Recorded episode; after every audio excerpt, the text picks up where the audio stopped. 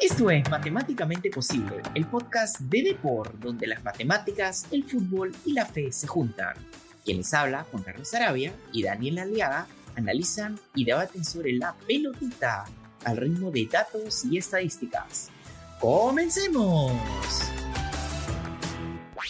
Dani, ¿qué tal? ¿Cómo andas? Juan Carlos, eh, bastante eh, una mezcla de sensaciones, eh, em, emocionado, pero a la par también algo consternado por lo que ha ocurrido con esta primera convocatoria, que pasando a lo segundo, ha generado ya de por sí cierta polémica por la ausencia de algunos nombres, por la explicación de esta ausencia. pero después, digamos, hablando de qué futbolistas están, por ahí que nos pegó un cachetazo con algunos nombres. Eh, pensamos pues que Corso ya no iba a estar, pensamos que de pronto Zambrano tampoco. Sí, de acuerdo. Creo que como consecuencia de la ausencia de los nombres de Milgar, tenemos algunos jugadores que, ah, según hemos eh, y hemos coincidido, ya no van a estar de manera tan constante. Pero creo que también con el tema de esta lista selectiva de la Liga 1 mm. hay, hay, hay, nombres interesantes para, para más adelante ver si se pueden insertar a esta dinámica de la selección. Así que eh, creo que hay mucho para hablar, mucho para hablar sobre los nombres que tenemos, eh, más allá, digamos, de todo este tema eh, de por qué algunos no están, ¿no? Sí, y, como tenemos un montón de cosas para hablar, ya te aviso de por sí, sí, que de todas maneras hablaremos de la selección, obviamente, te voy a lanzar datos de algunos nombres como Ruidías y Santa María, algunos otros de la Liga 1. Y como novedad, en este programa vamos a empezar y trataremos al final nuestras predicciones de los partidos del torneo de la Liga 1 en Perú. Si nos toca Champions, intentaremos Champions y así sucesivamente. Y por supuesto, esto intuyo que tú también lo compartes conmigo. Recuerden, todos nuestros queridos oyentes, que si les gusta el programa, síganos y pongan una estrellita al podcast desde su celular en Spotify. Pero sí, yo también estoy súper consternado en realidad. Eh, y luego te voy a dar lo que yo opino sobre mm, el tema de, de, cómo es que ha empezado Reynoso, ¿no? Desde ya te lanzo un primer dato sobre eh, lo que vendría a ser esto. A ver. Rui Díaz, Raúl Rui Díaz, el nuevo convocado. Los números lo acompañan. Tiene 0.56 XG, o sea, expectativas de gol por 90 minutos. En otras palabras, metió un gol cada dos partidos. Y tiene 7 goles en la temporada y 6.1 de XG. Además, completa el 81% de sus pases que es un súper, súper buen número, y tiene 8.38 pases progresivos, que también lo ponen entre los mejores delanteros de la MLS. Te diría, honestamente, a mí no me gusta Ruidías y voy a ser bien enfático en todos los programas, por más que lo, eh, que lo ha convocado, pero en realidad por lo menos ahí sus números lo acompañan y ahí eso sí lo puedo, digamos que aceptar y tampoco me voy a poner necio, pero eh, creo que Reynoso quiere morir en su ley. Es, eh, Juan Carlos, lo que dices, o sea, empezando es que el nombre de Ruiz Díaz, mencionaste también el nombre de Santa María, son nombres muy reinosistas, ¿no? Son futbolistas muy, muy de Reynoso. Ahora, eh, es verdad lo que tú indicas, eh, Ruiz Díaz a nivel de club ha hecho más que suficientes méritos para estar en una lista.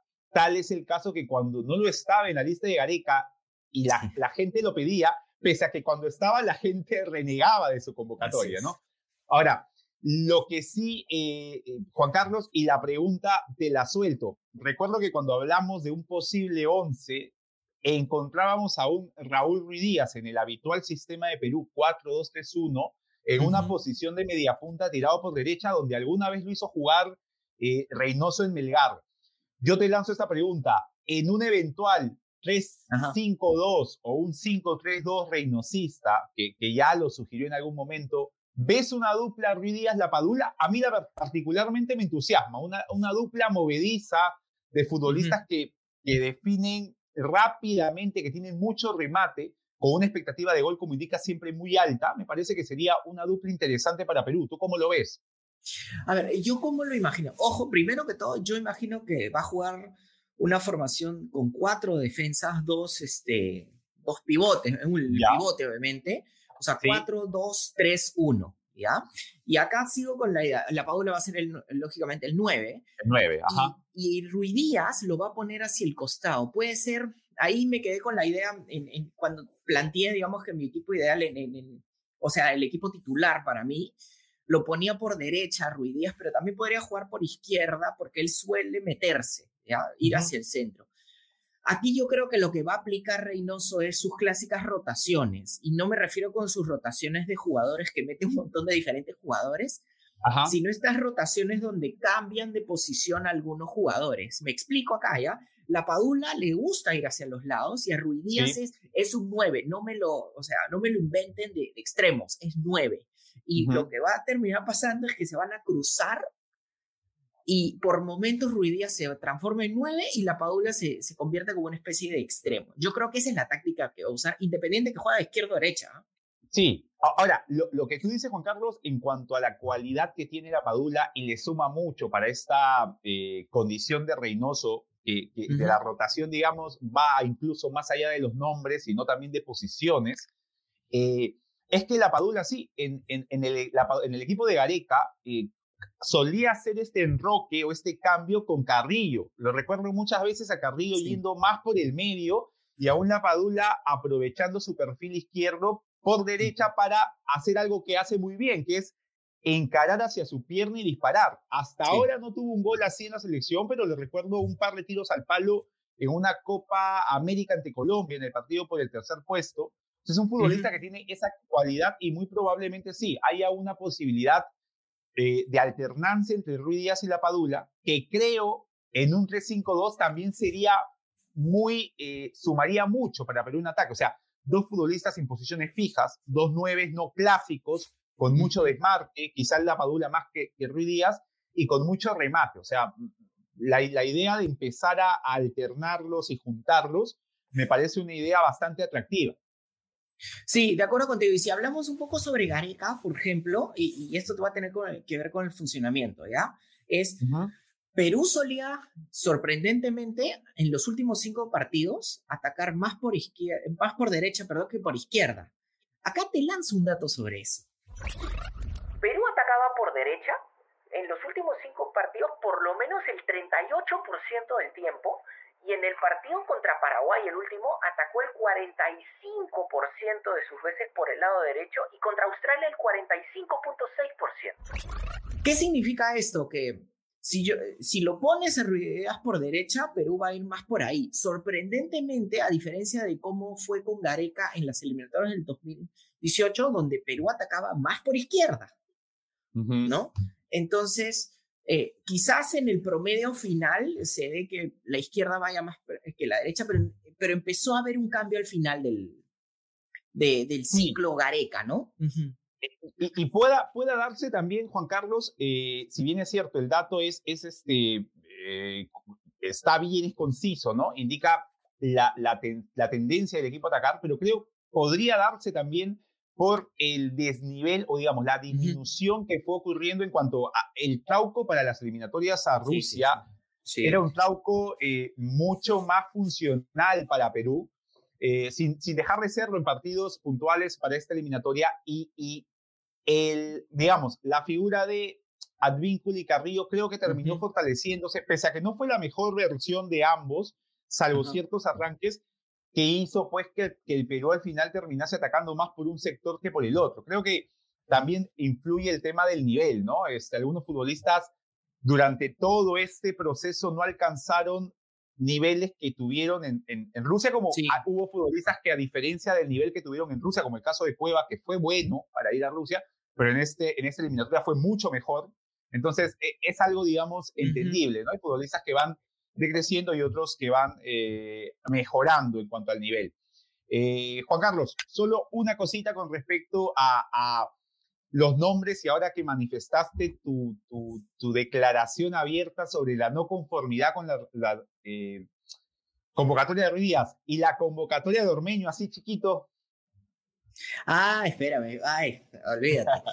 Ahí voy a respirar, pero antes de respirar y hablar de mi querido Santiago Ormeño, ¿Qué te parece si vamos a una pausa y luego regresamos con un, estado más zen para mí para hablar sobre ormeño?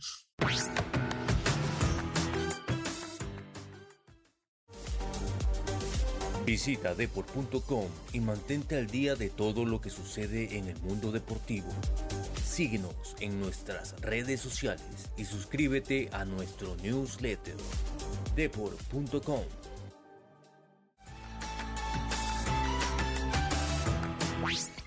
Esto es Matemáticamente Posible, el podcast de Deport, donde las matemáticas, el fútbol y la fe se juntan. Bueno, Dani, tú me decías, pues, Santiago Ormeño, estoy, el nombre solito me consterna, ¿no? Porque si bien Santiago Ormeño ha metido un gol ahora en los últimos partidos, y además él este, elegantemente declaró de que él juega para los conocedores de fútbol.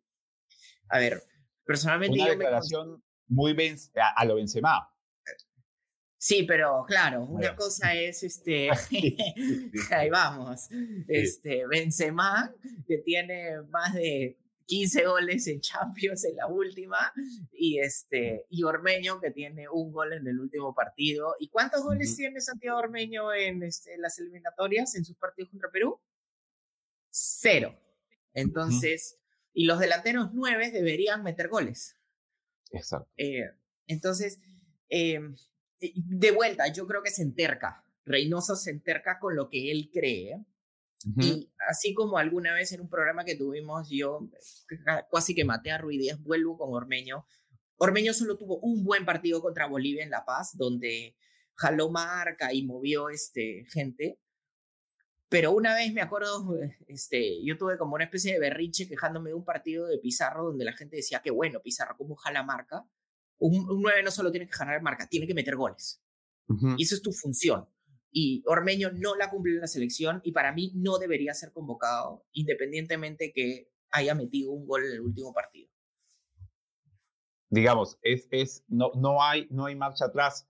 Eh, y no. Por, para, digamos, cerrar el, tema ormeño e ir, e ir con, con datos eh, relevantes en cuanto a jugadores que pudieran eh, aportar y vienen aportando con la selección. Me, me, da la impresión, Juan Carlos, que la presencia de Ormeño es por eh, la idea de, de, Reynoso de poder plantear en el partido distintos planes, ¿no? tener delanteros como Ruiz Díaz, tener delanteros como La Padula y tener un delantero como Ormeño te da esa posibilidad, te la podía brindar. Ahora, la ejecución puede salir como puede no salir. Lo que sí contra, vendría a, a contradecir esa postura es la presencia de Valera, ¿no? que también puede hacer lo mismo y que, y que me parece que tiene eh, cualidades que, que, lo hacen más funcional que, que, Ormeño. Pero al final de cuentas, como indicas, es Reynoso ¿no? el, que, el que tiene esta eh, designación. Y ahí te mando el berrinche, Dani, y, les mando un dato sobre eso. Alex Valera en la Liga 1 tiene 12 goles. Pero además Luis Benítez, que si bien no tiene las mismas características, tiene 16 goles. Ambos tienen más, mucho más goles que, que Santiago Ormeño, por más que juegan en la Liga 1. Y sí. ¿Por qué lo convocas? Hay un tema ahí, Juan Carlos, eh, la no presencia de Luis El Chen Benítez, ni siquiera en el microciclo, llama poderosamente la atención. Eh, la, la, la, explicación es, puede pasar por dos puntos, ¿no? Uno, no le gusta a Juan Máximo Reynoso, que finalmente es el entrenador, el director técnico de esa selección, y dos, no le otorga a la Liga 1 el peso suficiente, el peso en sí mismo para, para con ello eh, sustentar una, una convocatoria, lo cual eh, de, de, de, antemano genera una diferencia de plano con lo del profesor Gareca, ¿no? Que, que hablaba mucho sobre la importancia del jugador peruano. Ahora, es cierto que Gareca también lo decía y a veces al momento de utilizar estos futbolistas no los utilizaba cuando ya tuvo su selección consolidada, pero sí llama poderosamente la atención no verlo al goleador del campeonato en, en, ni siquiera el microciclo. Es verdad. Sí, y a mí lo que me inquieta es este a ver, eh, la selección empieza con un partido y, está pues perdiendo o empatando. ¿Cuál sería la apuesta de Gareca? Meter a Ormeño, perdón, de Gareca, mira cómo me quedo pegado con Gareca, de Reynoso. ¿Cuál sería? Eh, ¿Meter a Ormeño que no tiene ningún gol o meter a otro jugador que acá te lanzo el dato? Edison Flores tiene siete goles con una asistencia en los dos eliminatorios que tiene, pero todos sus goles han sido en el segundo tiempo todos, en los cuales salvo el Chile 2 a 1 contra Perú en Santiago, del, de la eliminatoria del 2018, Perú sumó puntos en todos sus goles. Entonces, ¿qué vamos a esperar? Que Reynoso haga la misma fórmula de Gareca, que no sé si lo hiciera adrede, pero le funcionaba así, que lo salvara, lo sacara de aprietos, como nos sacó de aprietos contra Ecuador en Lima. claro, la última eliminatoria sobre todo, así es. Sí, sí, sí. Entonces...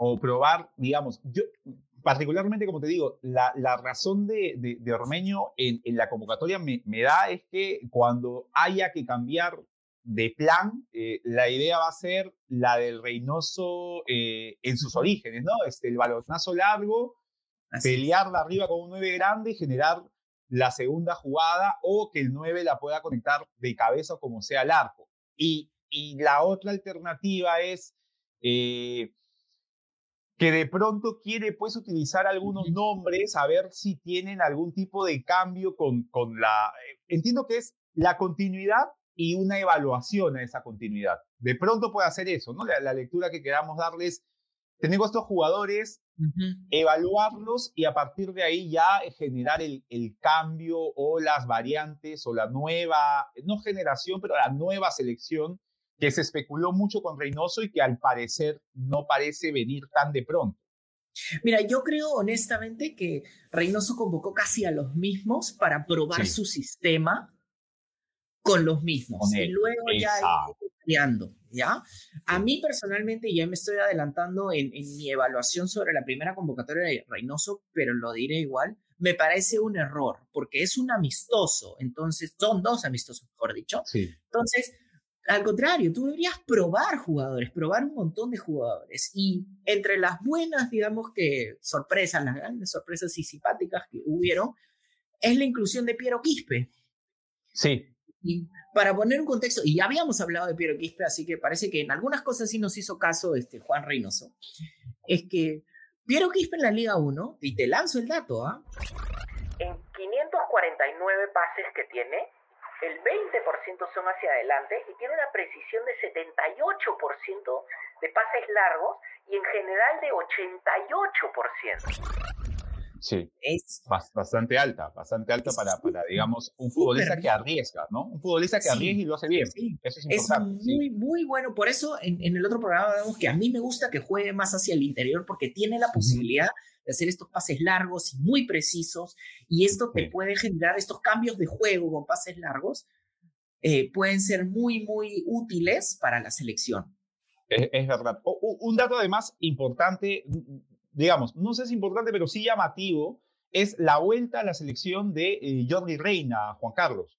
Que me, la, impresión que me da es la de eh, tener otra posibilidad para, para esta idea de utilizar a un delantero en la zona de media puntas, en un 4-2-3-1, o tener a, a, un futbolista con distintas características físicas de las de un 9 como 9, ¿no? Que, que Jordi Reina tiene esto de, de las diagonales, de poder jugar por banda, eh, que, que hace, digamos, darle incluso mucho valor o más valor a lo que tú indicabas con el tema eh, de la posición en la cual tendría Ruiz Díaz. Me parece que la idea de, de, Reynoso es esa, la de tener delanteros cerca de la zona de media punta para que si es que el equipo presiona alto poder tener capacidad de remate. Sí, pero acá yo sí diría el menos es más, ¿no? O sea, ¿para qué tener Raúl Ruiz Díaz y, y, Jordi Reina en biotipo y físico son muy parecidos? Sí, sí. ¿Para qué vas a tener dos iguales?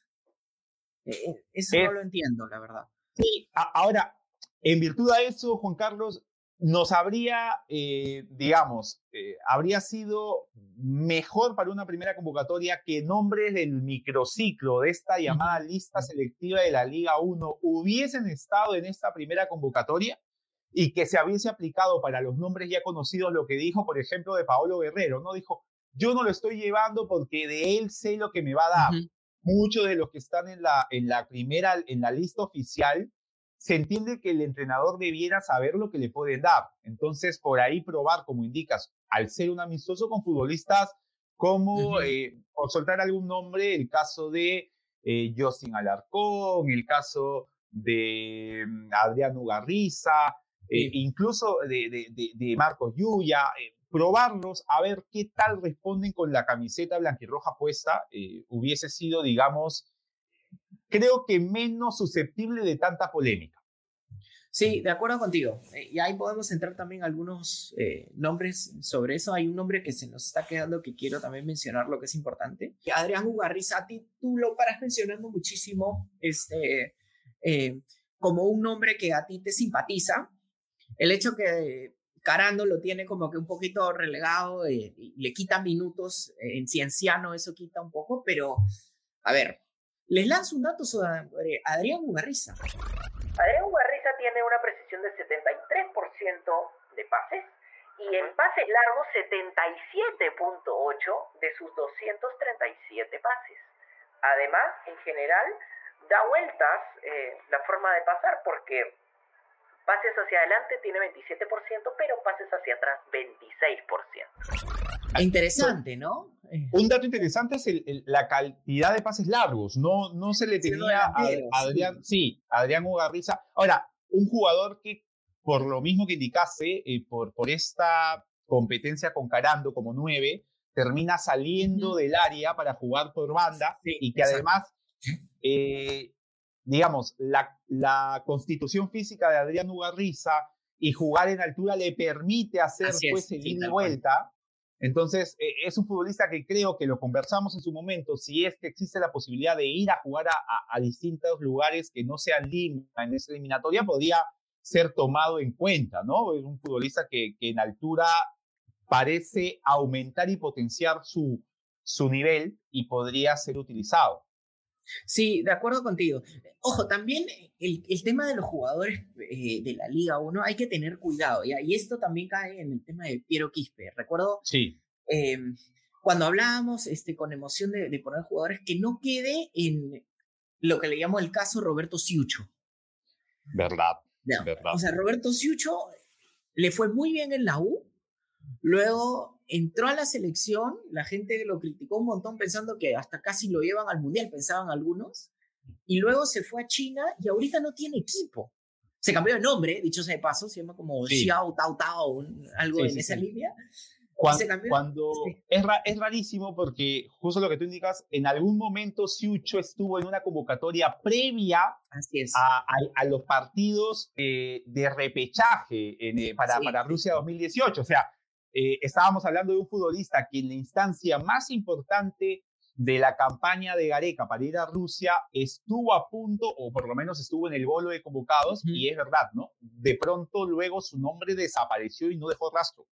Eh, yendo incluso a una liga china que en su momento parecía ser el nuevo boom de nombres que iban a, aparecer, digamos, en los mundiales de clubes o algo por el estilo.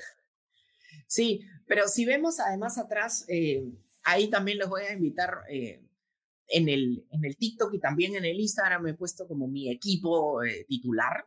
Y en, dentro de mi equipo titular, a ti, cuando me lo pusiste en Twitter, te simpatizó el hecho de que me puse bien como físico, puse a Santa María, que se pone con Callens en el medio, pero además lo puse a Aquino y a... Y, eh, y, y, tener a Advíncula y a Marco López por las bandas, o sea, es un equipo de mucho músculo, ¿no? Eh, un equipo que te va a, a, someter si te sale a presionar. Sí, tal cual, tal cual. Y además, y te digo por qué, ¿ya? Eh, ojo, más allá de, eh, antes de entrar al por qué, creo que también Rui Díaz tiene 32 años, sí. Anderson Santamaría tiene 30 años, entonces, si entre las cosas Reynoso quería bajar el promedio de edad con la inclusión de nuevos jugadores, Salvo Marcos López, que ya estaba adentro, la verdad que no lo ha hecho. No. Entonces, seguimos con lo mismo y el tiempo pasa rápido y los jugadores eh, se hacen más viejos. y... estamos a cuatro años del próximo proceso y es verdad. O sea, lo, eh, es básicamente es por ahí mover alguna cosa distinta del, de la era Gareca y mantener a esta, a esta selección, como tú indicas, con más años eh, y, ya hemos visto cómo esas grandes generaciones, cuando tienen unos años de más, ya no lo son tanto. El caso eh, ostensible es el de, el de Chile para Rusia 2018. O sea, una selección notable en sus dos procesos anteriores, sobre todo la del 2014 que alcanza la cúspide, y en el 2018 había buenos jugadores, pero ya no tenían esa, esa trascendencia y relevancia que mostraron cuatro años atrás. Sí, de acuerdo contigo. Y cuando tú me dices también de un como centro del campo medio físico con Santa María, con Aquino y con Tapia. Un, cuadrado, sí, un cuadrado con, con Tapia y Aquino. Aquí te lanzo un dato sobre eso. Santa María tiene una muy buena precisión de pases de 80% y 65% en, en campo rival, pero además también tiene 26 despejes y 8 bloqueos de tiro. Pero en la parte física tiene 9 faltas, 4 amarillas y una roja en solo 10 partidos. Entonces, el hombre pega duro. Y cuando te cuente sobre Aquino, ahí la cosa va a subir un poquito más incluso, ¿no? Eh, entonces sí, eh, creo que yo apostaría a que Reynoso va a ir por un, por un medio campo físico que pegue, además. Sí.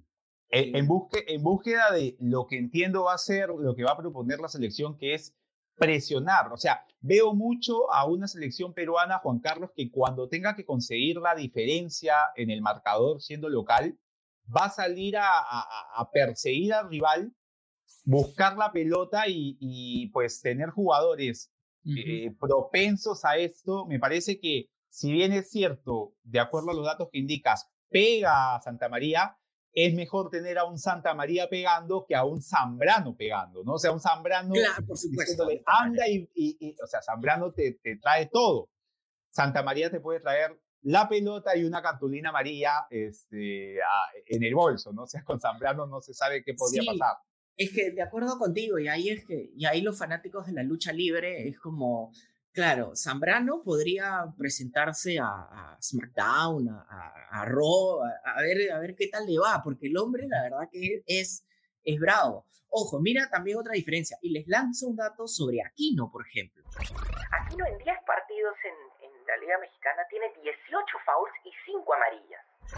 Entonces, si ya sumamos las de Santa María más las de Aquino, ya, se empiezan como a apilar la cantidad de faltas, ¿no? El, el, premio al fair play no lo vamos a ganar, está más que claro, ¿no? Con Aquino y, Pero ahí eso no me molesta, porque ¿sabes qué? Por último, además, yo te, digo por qué eh, ponía a Tapia y a Aquino, porque ambos además actualmente tienen 27 años.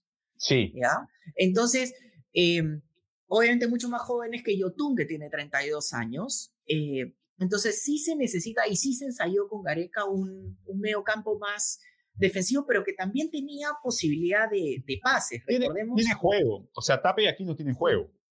Sí, por supuesto. O sea, si vamos a eso, y, y acá un datito sobre, por ejemplo, Tapia, ¿no? Tapia en, en, los pases que tiene, los 170 pases que tiene esta temporada, tiene 89.4 eh, precisión en pases y 66.7 en pases largos suele darlos, eso sí, más hacia la derecha y hacia la izquierda, o sea, hacia los lados, el más del 30% van para cada lado, ¿no? Entonces distribuye, ¿no? Entonces sí, sí tienen la posibilidad de, distribuir y lo mismo ocurre con, con Aquino, que también tiene una posibilidad de distribuir de pases de, y acá una chiquitito, un dato chiquitito de pases de Aquino, eh, da pues el 39% de sus pases van hacia la, de, hacia la izquierda. Entonces suele abrir la cancha también en mi imaginario hacia un Marcos López, que a mí me gusta mucho. Claro, un Marcos López pasando. Ahora, lo que te comentaba con respecto a Tapia, de esta, de esta cualidad de, digamos, de precisión en los pases, pero que sus pases no sean normalmente hacia adelante, creo que tiene mucho que ver con la posición que vino desempeñando hasta que fue, hasta que dejó de ser titular habitual con Caudet, que, que él jugaba básicamente de un volante fijo, eh, con los demás, los otros tres volantes atacantes, y él no era el encargado, o sea, él era el encargado de ponérsele en el pie a, en su momento, Bray Méndez, en su momento, eh, eh, Denis Suárez, o sea, futbolistas que la recogían y la llevaban para adelante, ¿no? Entonces, no era un futbolista que tuviese que, que, soltarla hacia arriba, no, no iba a ser un Yotun, no iba a ser un, eh, por ejemplo, pensando en, otra, en un futbolista que pudiera desempeñar esa posición, un Jesús Castillo, sí te da esa, esa, ese pase hacia adelante, jugando tanto de interior como de volante central, de interior lo hace mucho mejor incluso. Tapia no tiene eso, pero sí tiene una, eh, no sé si, eh, se podría eso cuantificar, eh, Juan Carlos, pero Renato Tapia tiene mucha capacidad siempre en el uno contra uno, ¿no? O sea, que, ha crecido mucho en, en su posición como único volante, o sea, muy de Casemiro, de sacar el pie para quitar la pelota. Sí, sí, es verdad, es verdad lo que dices. Eh, ese dato, digamos que lo podemos poner en todo caso en las redes, el, tema del porcentaje de quites que tiene, que tiene Tapia. Pero eh, mencionaste un nombre, Jesús Castillo, que, que, yo también hemos hablado mucho de él, pero... Sí, sí, sí. Y, y, con, y, convoca a Ascuez, eso es algo que no entiendo. Pero antes de hacer el, el la queja sobre Ascuez, ¿qué te parece? Sí. ¿Qué te parece si nos vamos a una pequeña pausa y luego volvemos?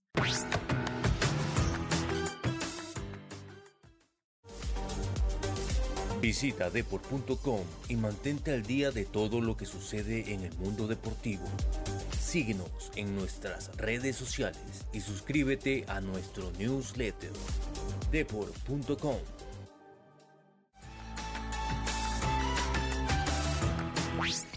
Y regresamos, esto es Matemáticamente Posible, el podcast de Deport, donde las matemáticas, el fútbol y la fe se juntan.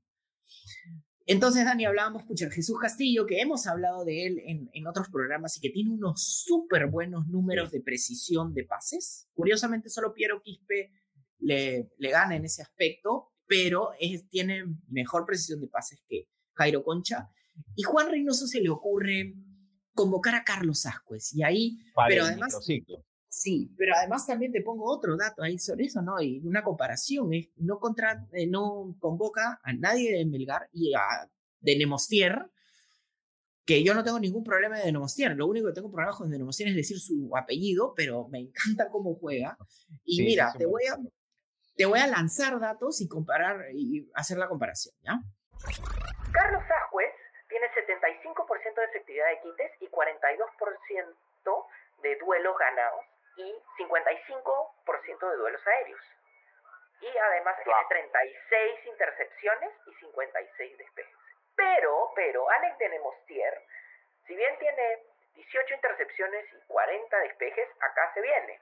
Tiene 72.7% de quites, 66.9% de duelos ganados y 63.8% de efectividad en juego aéreo son parejos en un mísero departamento, que es el tema de quites, y todo lo demás de Nemostier es mucho mejor que Ascuez. Además, Carlos Ascuez tiene 30 años. Nemostier es un, eh, jugador joven. jugador joven. Eh, ya, y, llama la atención sobre todo, Juan Carlos, porque si la idea de esta liga selectiva, esta eh, lista selectiva de la Liga 1 es darle ruedo, o sea, entregarle el chaleco de la selección a, jugadores que no lo han, que no tienen esta cercanía, dársela a Carlos Ascuez, que ya fue eh, espectorado de un, un proceso, porque la verdad, más allá de una buena Copa América, después no dio la talla, es un futbolista que no solo se estancó, sino que decreció en lo que parecía podía ser. Resulta bastante raro que, no raro, pero resulta bastante polémico y, puesto al, debate y discusión que ahora sea llevado a la selección cuando eh, a través de, la César Vallejo, si bien es cierto, es mejor su campaña que la del año pasado con Alianza Atlético, no es eh, Carlos Ascuez, ni siquiera está cerca de ser el futbolista que pareció ser. O sea, el futbolista que le permitió irse al Wolfsburgo, ese futbolista ya no existe. no. Eh, entonces llama poderosamente la atención verlo lo único que se me ocurre es que como juega en un sistema de tres centrales en la Vallejo y, que Reynoso tenga pensado empezar a conformar su 3-5-2, tener un jugador que esté capacitado, entre comillas, a jugar en una posición así. Otra razón no se me ocurre para, para el llamado de Carlos Ajos.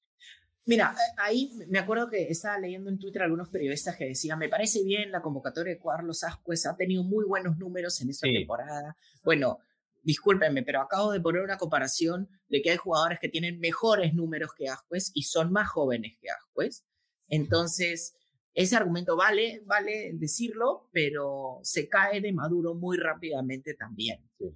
¿no? Es verdad. yo no lo hubiera convocado y creo que también ocurre mucho, y tengo la impresión que le ocurre a Reynoso, es este efecto de la memoria que lo hemos hablado y que es inmune a los datos, que es, tú ves pues, Ascuez sale así elegantemente con un par de bicicletas y mueve bien la pelota y dices, ya regresó, volvió a su ser y, y no necesariamente es así, pues como dicen, una golondrina no hace el verano, eh, tiene que mantenerse.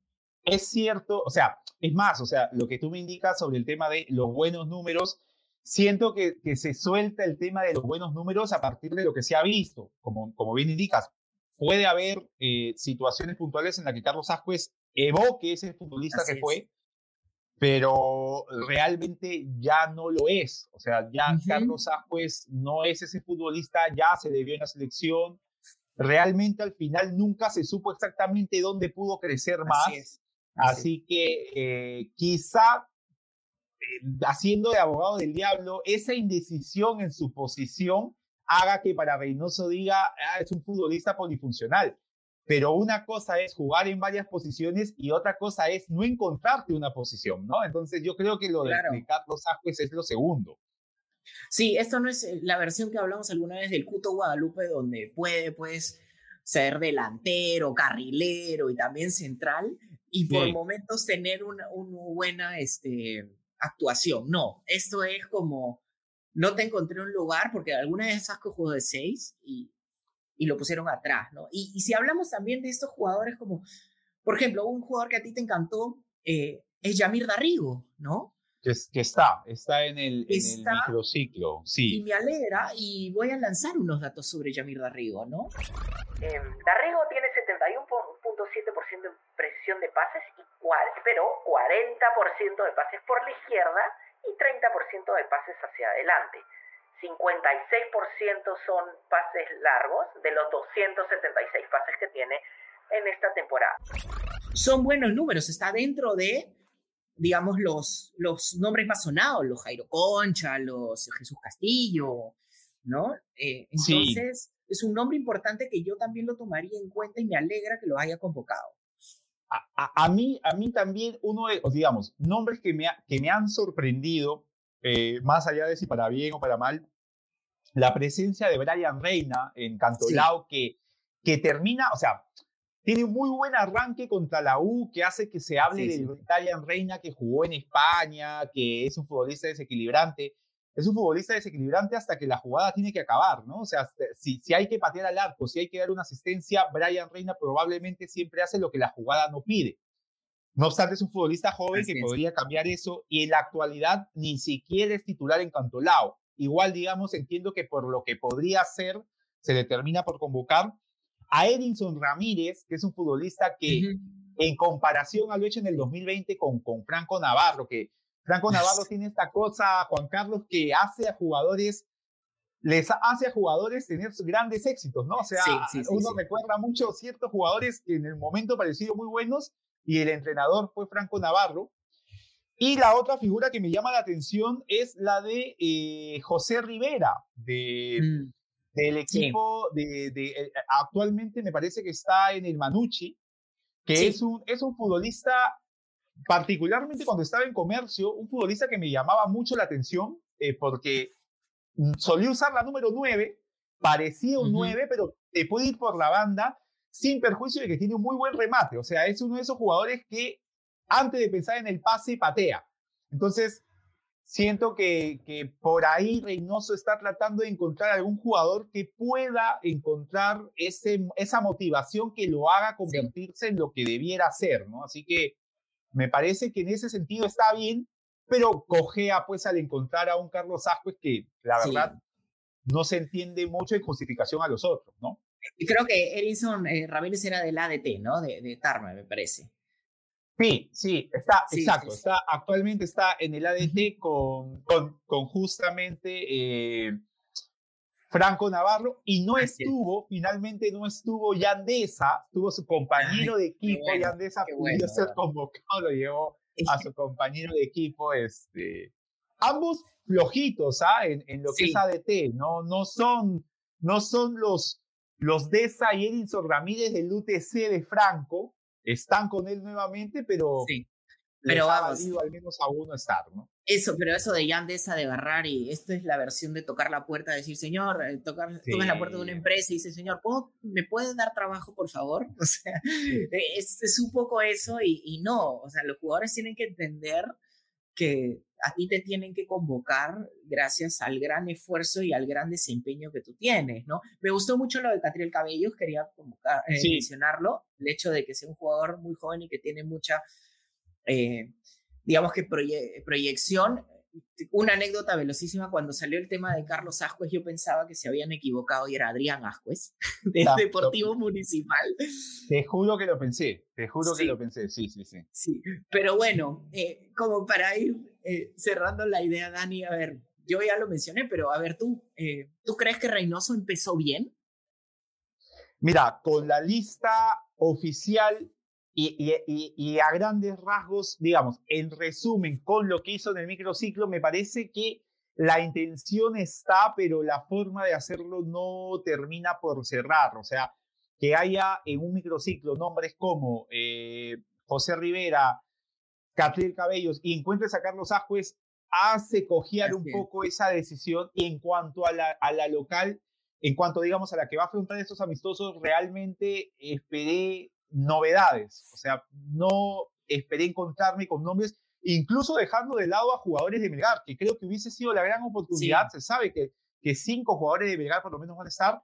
Pues convocábamos a otros, sacábamos a algunos del microciclo y veíamos qué podía pasar con ellos en los amistosos, ¿no? Entregarles la camiseta y, en un amistoso que no suma para puntos o que no pierdes puntos, darles la oportunidad de estar. Así que esperé, esperé más tuve mucha expectativa con la convocatoria, al igual que tú, hemos estado conversando mucho y termina por ser una, una convocatoria de continuidad. Y en cuanto al tema del microciclo, está bien, pero que hay un futbolista como Carlos Ascuez eh, ahí me parece que hace perder un poco esta, este entusiasmo que te genera ver jugadores nuevos con el chaleco de la selección. Sí, del tema de Ascuez, yo, yo sí estoy súper en desacuerdo, porque yo, y, creo que en los otros programas y nuestros oyentes tienen fe de eso, yo manifesté en patear todo el tablero y comenzar de cero en completamente jugadores diferentes, porque, eh, por el tema de la edad. No solo por un tema de talento, por el tema de la edad. Entonces, este, no estoy de acuerdo, eh, no me parece que, que, que fue una buena un buen comienzo, pero bueno, ojalá que me pruebe lo contrario y que vaya haciendo el cambio progresivo Reynoso. No sé ustedes, nuestros queridos oyentes, qué opinan, qué les parece. Este, obviamente siempre pueden escribirnos a, las redes sociales, en Twitter o también en, Instagram o en, o en TikTok, de, Matemáticamente Posible o a, Sachi Sin Razón. Eh, pero además también tenemos otro espacio súper interesante que hemos decidido invocarlo el, el día de hoy, que es el tema de las predicciones de los partidos que se vienen en la Liga 1 peruana. ¿Qué te parece, Dani? Como hicimos con la Champions, nos mandamos un ping-pong y Dale. uno eh, y otro. Si quieres, arranco yo. Eh, a ver, a ver. Vallejo contra Huancayo allá en, en, en, Trujillo y yo creo que dado las expectativas de goles eh, de cada uno, yo creo que la Vallejo va a salir eh, victorioso, va a meter por lo menos un gol. Eh, y, creo que va a salir victorioso en ese partido.